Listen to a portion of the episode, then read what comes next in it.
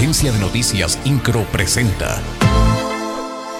Resumen informativo. Van en tiempo las obras de Paseo 5 de febrero, aseguró el gobernador del estado, Mauricio Curi González. Indicó que mantuvo una reunión con los representantes de la empresa constructora para que avancen los trabajos las 24 horas del día. Reconoció que existen molestias en la ciudadanía por el tema del tráfico, pero señaló que en un año se verán los frutos de estos trabajos. El gobernador del estado, Mauricio Curi González, confirmó que saldrá de vacaciones en los próximos días con motivo de las fiestas de Navidad y Año Nuevo. Apuntó que analiza salir la siguiente semana de vacaciones y retomar sus actividades en el gobierno del estado a partir del 2 de enero.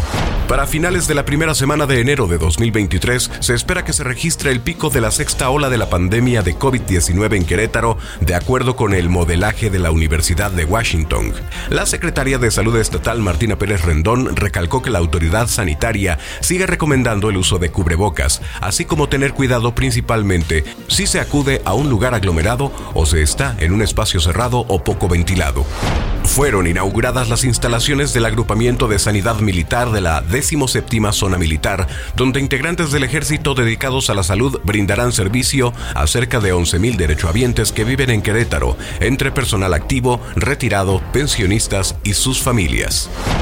A partir del 2 de enero de 2023, los negocios y empresas que radican en el municipio de Querétaro podrán obtener su visto bueno en línea para la obtención de su licencia de funcionamiento. Esto luego de que fuera presentada la nueva plataforma digital de trámites que tiene el propósito de acercar, hacer más ágiles los trámites y que más personas puedan abrir sus negocios de forma más simple, rápida y transparente.